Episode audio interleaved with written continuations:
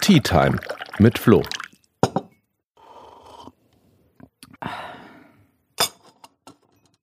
Hey und herzlich willkommen zu einer neuen Tea Time mit Flo. Heute nicht nur mit mir, sondern ich habe einen wundervollen Gast dabei und zwar Jamila Schäfer, stellvertretende Bundesvorsitzende von Bündnis 90 Die Grünen und internationale Koordinatorin. Und wir wollen uns heute über das Thema Flucht, Asyl, Migration und wie es darum an den EU-Außengrenzen steht unterhalten. Aber zuerst natürlich immer ganz kurz zum Tee. Es ist ja eine Tea Time. Ich gönne mir heute ein Earl Grey.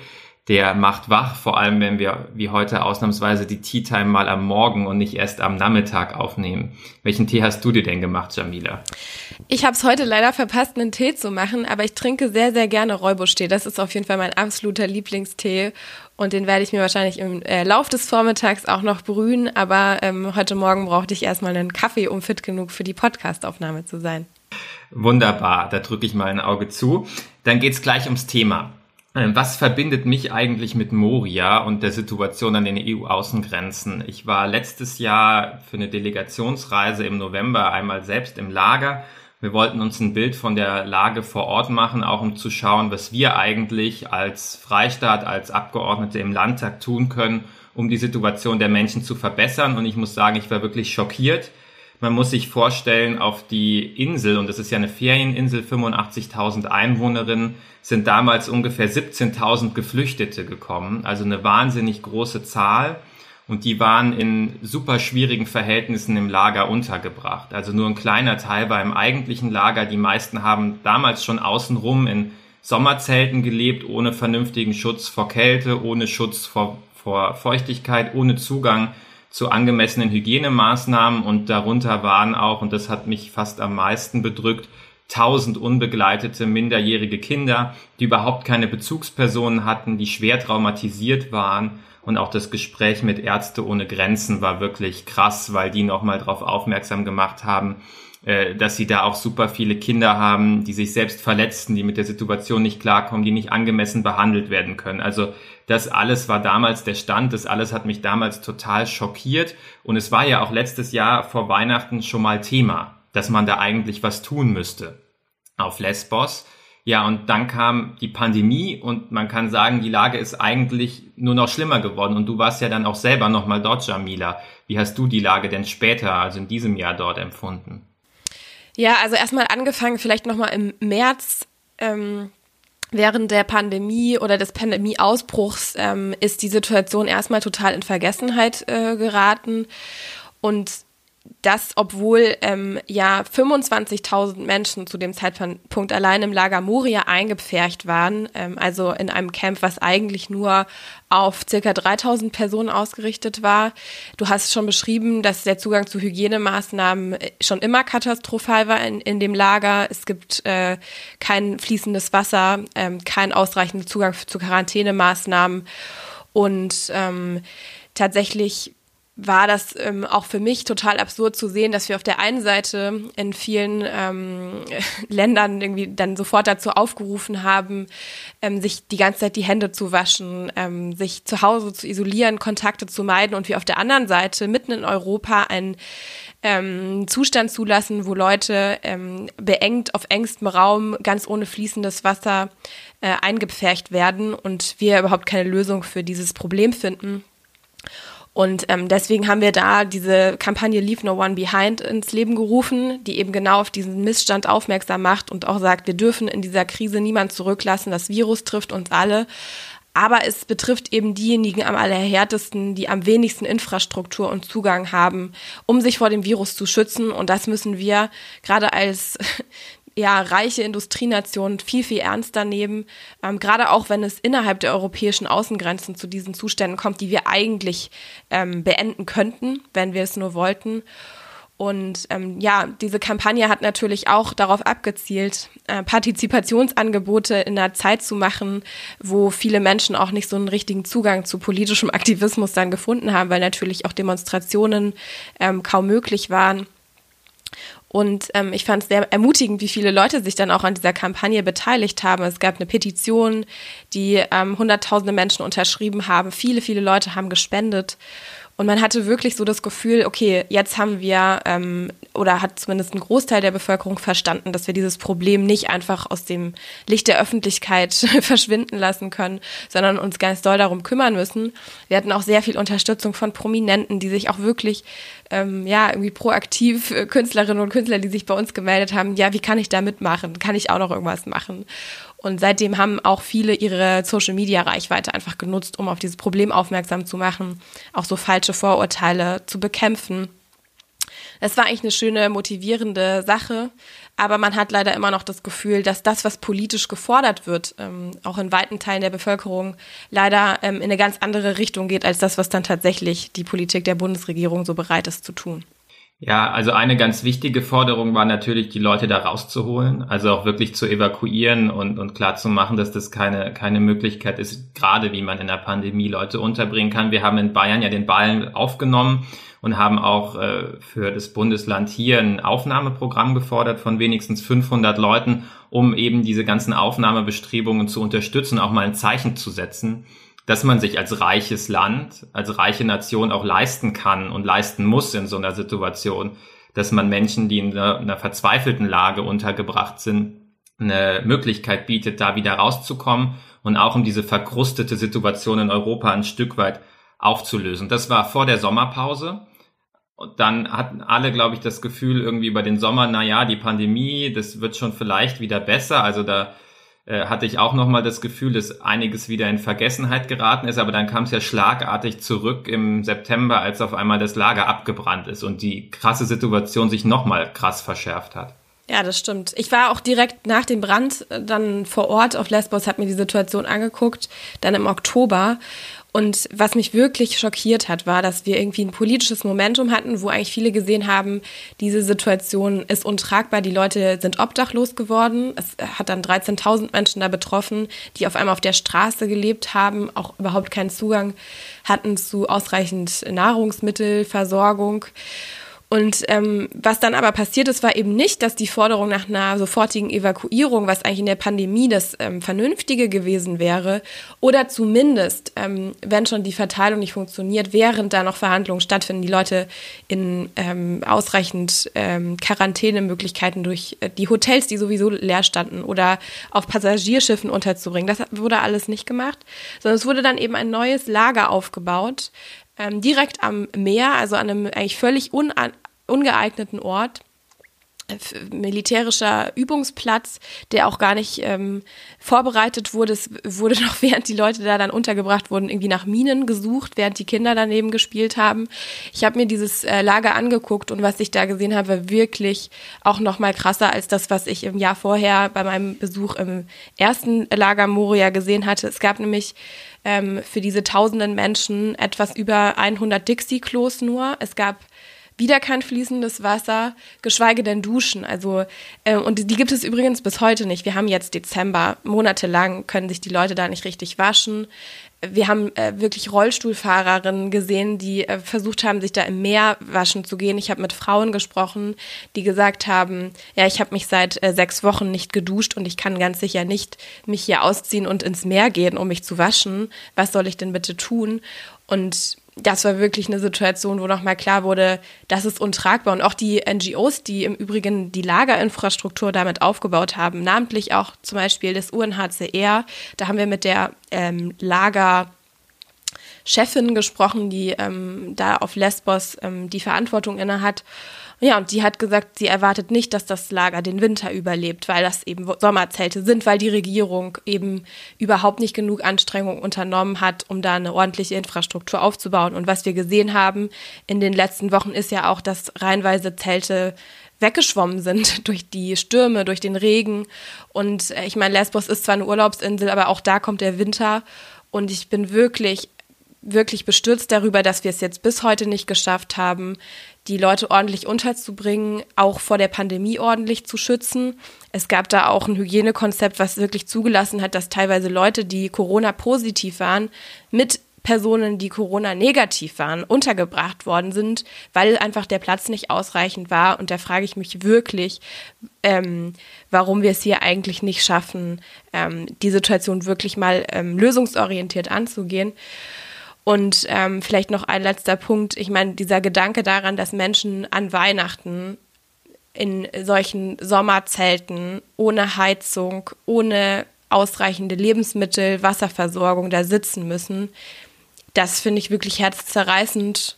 Und äh, das ist wirklich ein, ein, Zeichen eines absoluten Politikversagens ähm, unserer Bundesregierung, aber auch der europäischen Institutionen an der Stelle.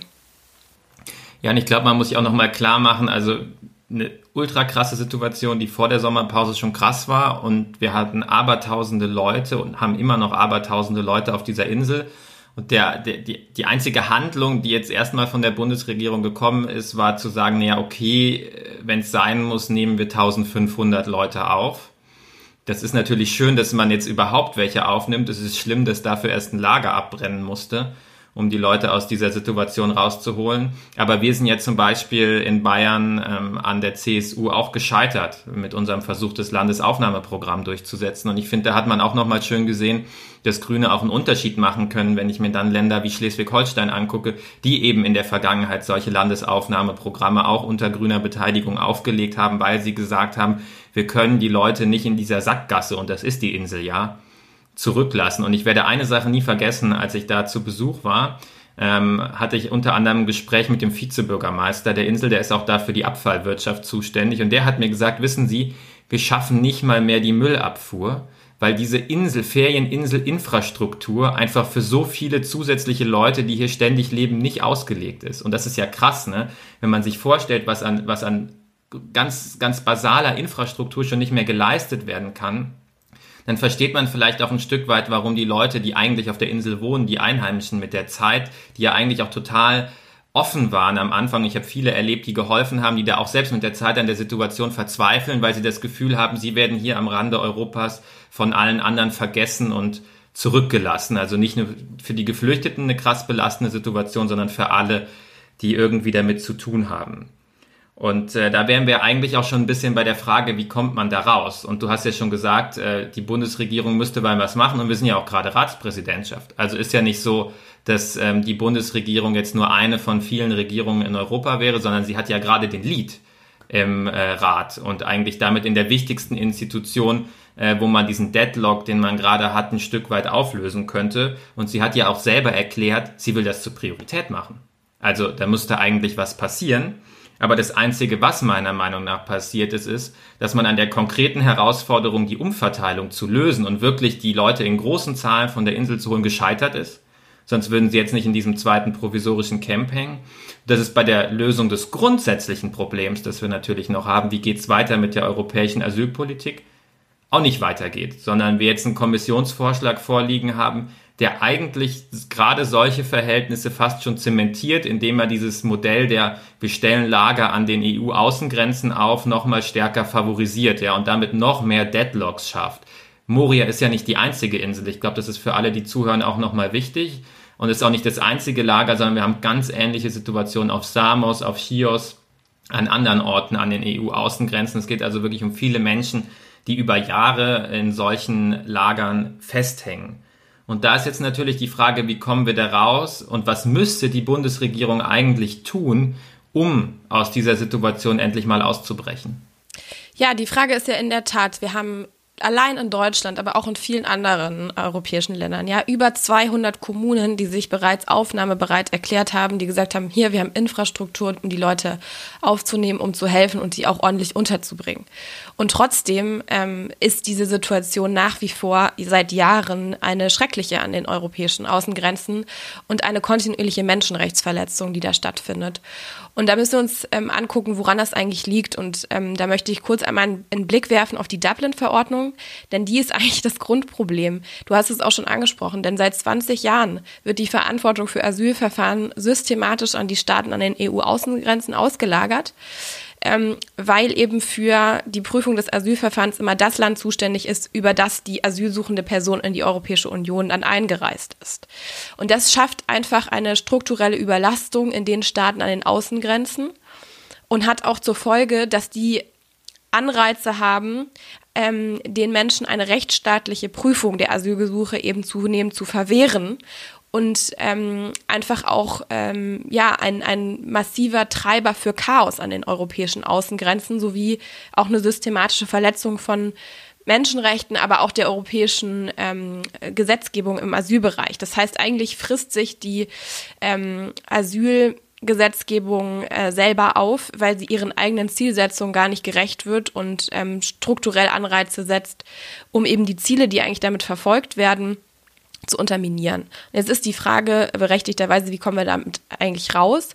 Und ich glaube, das Grundproblem ist eben, dass sich die Bundesregierung sehr stark hinter der Uneinigkeit der europäischen Länder äh, versteckt. Wir haben ja auch ähm, seit letzten, ähm, also seit den Debatten im, im März auch immer wieder gehört, äh, wir brauchen eine europäische Lösung. Deutschland kann hier nicht alleine vorangehen. Und es stimmt eben nicht.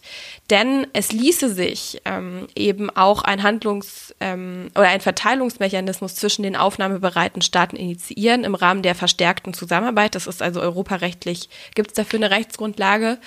Und dann könnte man eben diese Verlagerung der Verantwortung auf die europäischen Außengrenzen in ein System überführen, äh, wonach eben erstmal an den Außengrenzen eine Registrierung stattfindet und erste Checks, wer kommt da überhaupt, ne? Sicherheitskontrolle, Gesundheitschecks und so weiter, Erstversorgung und dann aber sofort die Verteilung einsetzt ähm, und die Durchführung rechtsstaatlicher Asylverfahren in den aufnahmebereiten Staaten. Das würde einfach diese Entstehung äh, dieser Elendslager verhindern. Und es gäbe auch die Möglichkeit zur finanziellen Unterstützung durch alle anderen EU-Staaten, die zum Beispiel nicht bereit sind, aufzunehmen.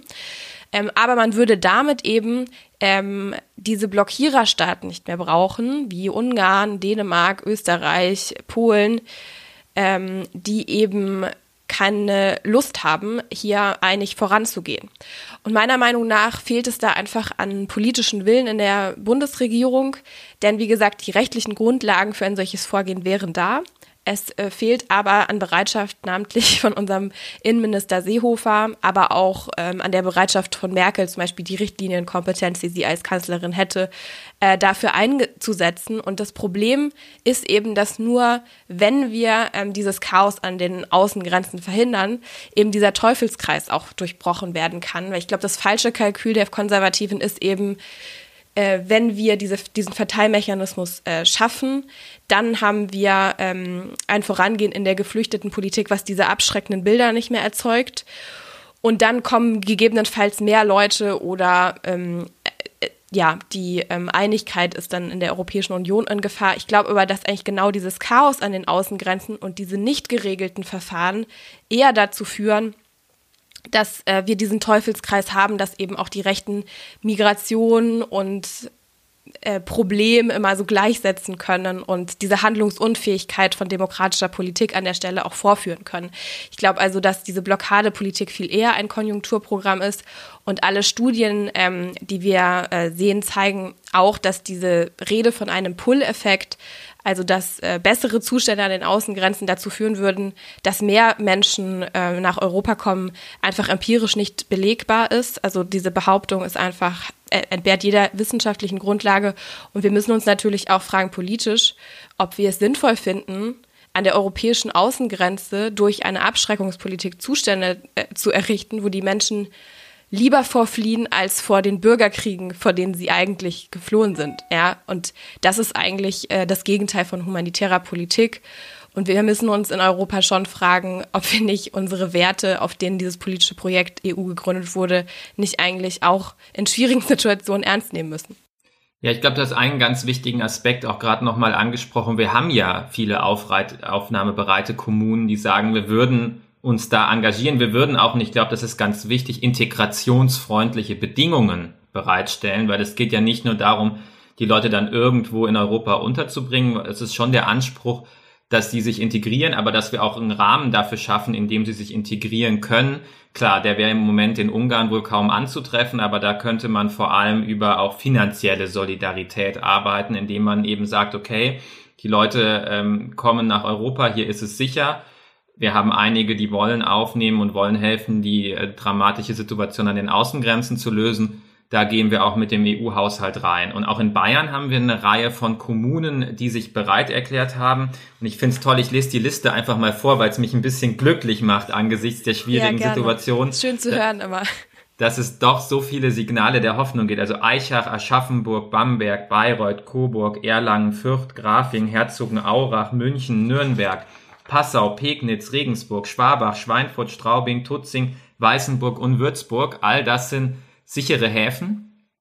Ähm, sichere Häfen heißt aber nicht nur, die erklären sich aufnahmebereit für Menschen, die aus Seenot gerettet worden sind, sondern sichere Häfen ist mehr. Man erklärt sich auch aufnahmebereit, um Menschen aufzunehmen, die an den Außengrenzen stranden und man, ja, man solidarisiert sich mit Menschen in Not, setzt sich für Bleibeperspektiven, gute Integrationsbedingungen ein, unterstützt das Bündnis der Städte sicherer Häfen auch auf europäischer Ebene, um Anstöße zu geben, diese Migrationspolitik auch endlich mal in humane Bahnen zu lenken. Und ich, das ist, denke ich, ein ganz wichtiges Zeichen und das ist auch was, wo alle, die zuhören, mithelfen können.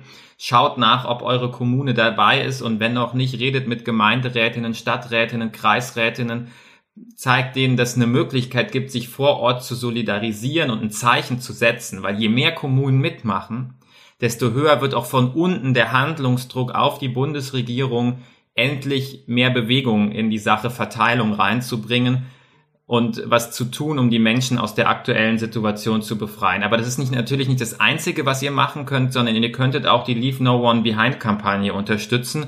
Und da kannst du sicherlich noch ein paar Worte zu sagen, Jamila. Ja, super gerne. Ja, also ich glaube, was ähm, total wichtig ist, ist einfach sich informiert zu halten über die Situation, damit man eben auch gerade in Gesprächen im persönlichen Umfeld ähm, oder auch, ja, jetzt über Weihnachten wird sicherlich auch politische Debatten mit der Familie geben oder so. Ja, dass man einfach weiß, was ist eigentlich vor Ort die Situation, ähm, wie geht es den Menschen und auch diese Menschlichkeit ähm, zu sehen. Ich habe das Gefühl, dass ganz oft auch viele ähm, Debatten über Geflüchtete dann immer über so ähm, anonyme Zahlen geführt werden. Da sind 13.000 Menschen in dem, in dem Lager und so. Und ich glaube, es ist immer ganz wichtig, so zu sehen, dass dahinter Menschen stehen mit einer persönlichen Geschichte, mit ähm, einer Familie und ähm, auch Gründen, warum sie da sind. Und Leave No One Behind hat zum Beispiel einen Telegram-Channel, dem ihr folgen könnt. Das findet ihr alles auf der Homepage von der Initiative. Dem, dem könnt ihr folgen und da gibt es eben immer wieder Updates von den Menschen vor Ort. Ähm, wo Helferinnen und Helfer der Kampagne vor Ort eben ja Stimmen einfangen und natürlich auch die Situation dokumentieren, damit sie uns einfach im Bewusstsein bleibt. Man muss da nicht viel machen, sich einfach nur eintragen und hat die Information direkt auf dem Handy. Ansonsten ähm, gibt es da zum Beispiel auch Musterschreiben, die ihr an Abgeordnete schicken könnt. Gerade in Bayern haben wir ja sehr viele direkt äh, gewählte Abgeordnete von der CSU, die die Aufnahme von Geflüchteten seit Jahren blockieren. Und ich glaube, je mehr Post die bekommen, ähm, desto mehr überlegen die sich das auch nochmal, ob das eine sinnvolle christliche Politik ist, die da passiert. Deswegen äh, nutzt da gerne die Anregungen, die ihr auch auf der Homepage findet, um diese Schreiben zu äh, machen. Und ich glaube, dass wir einfach gemeinsam dafür sorgen müssen, dass der Handlungsrahmen, in dem die politische Debatte, die Gesetzgebung stattfindet, einfach ähm, nicht mehr von der Angst vor Rechtspopulisten dominiert wird, sondern wenn überhaupt von Angst, dann bitte doch bitte ähm, von der Angst stimmen ähm, zu verlieren an Menschen, die eben an die Leute vor Ort denken und eine bessere Politik einfordern. Und ich glaube, deswegen haben wir da eine gemeinsame Aufgabe, das auch deutlich zu machen. Äh, auch wenn wir selber vielleicht die CSU-Abgeordneten, die uns da direkt im Bundestag vertreten, gar nicht gewählt haben. Aber im Prinzip vertreten sie natürlich auch doch äh, in einer gewissen Weise ähm, die Menschen in ihrem Wahlkreis. Und ich glaube, da kann man viel machen. Ansonsten ähm, kann man natürlich auch Geld spenden oder Sachspenden ähm, machen und zum Beispiel Leave No One Behind kann man spenden. Man kann aber auch zum Beispiel an ähm, das äh, Hope Project Lesbos ähm, Unterstützung richten. Das findet ihr auch im Internet. Ich habe die Initiative selbst auf Lesbos besucht. Die verteilen zum Beispiel Gegenstände äh, wie Kleidung oder Hygieneartikel an die Menschen vor Ort und auch in einer sehr, sehr würdigen Art und Weise mit Dolmetscherinnen, mit ähm, ja, Unterstützung von Geflüchteten direkt aus Moria selber, die dieses, diese Initiative mitbetreiben. Ihr könnt Veranstaltungen ähm, digital machen, um über die Situation aufzuklären. Ähm, und ansonsten ist natürlich, wie gesagt, auch immer Aufklärung gegen Vorurteile total wichtig. Da gab es jetzt auch die Aktion Los für Lesbos. Fakten gegen Vorurteile, wo mit der Unterstützung von vielen Künstlerinnen und Künstlern nochmal vieles auf den Punkt gebracht wurde, was gerade in der aktuellen Debatte so an Fakten verdreht wird. Also schaut euch das auch gerne an, um euch für diverse Debatten im persönlichen Umfeld zu geflüchteten Politik nochmal zu rüsten. Ja, und ansonsten sind natürlich Florian und ich auch gerne ansprechbar, wenn ihr dazu noch Fragen habt oder auch vielleicht nochmal was in eurem Kreisverband ähm, oder in ähm, eurer Stadt machen wollt und ähm, connecten euch auch gerne mit Leuten, die da vielleicht auch schon aktiv sind und schauen gerne, was wir da noch gemeinsam hinkriegen können. Weil das Tolle ist ja, dass wirklich flächendeckend in, in vielen Kommunen was passiert und ich glaube, das motiviert auch immer wahnsinnig viele Leute auch selber was zu machen. Deshalb jedes Engagement zählt. Ich finde, das sind schon tolle Schlussworte und dieses Jahr wird es ja pandemiebedingt eine besonders ruhige Weihnachtszeit. Das heißt, äh, ich denke, wir haben alle viel Gelegenheit, auch nochmal selber darüber nachzudenken, was wir tun können, um den Menschen vor Ort zu helfen und dann auch wirklich ein Stück weit selbst aktiv zu werden und auch was zu unternehmen und äh, es eben nicht nur dabei zu belassen, äh, dass Weihnachten ein Fest der nächsten Liebe sein soll, sondern tatsächlich auch das ein Stück weit zu leben. Ich finde, äh, das wäre ein schönes Zeichen in so einer schwierigen Pandemiesituation gerade, ähm, dass man da dem Gedanken auch wirklich Rechnung trägt. Das war auch die letzte Tea Time für dieses Jahr. Aber keine Sorge, nächstes Jahr geht's weiter mit dem Podcast. Ich freue mich drauf, wenn ihr Ideen für Themen habt. Meldet euch gerne. Ansonsten wünsche ich euch ein paar ruhige Tage und einen guten Rutsch in ein hoffentlich normaleres Jahr 2021. Tschüss, auch von mir liebe Grüße.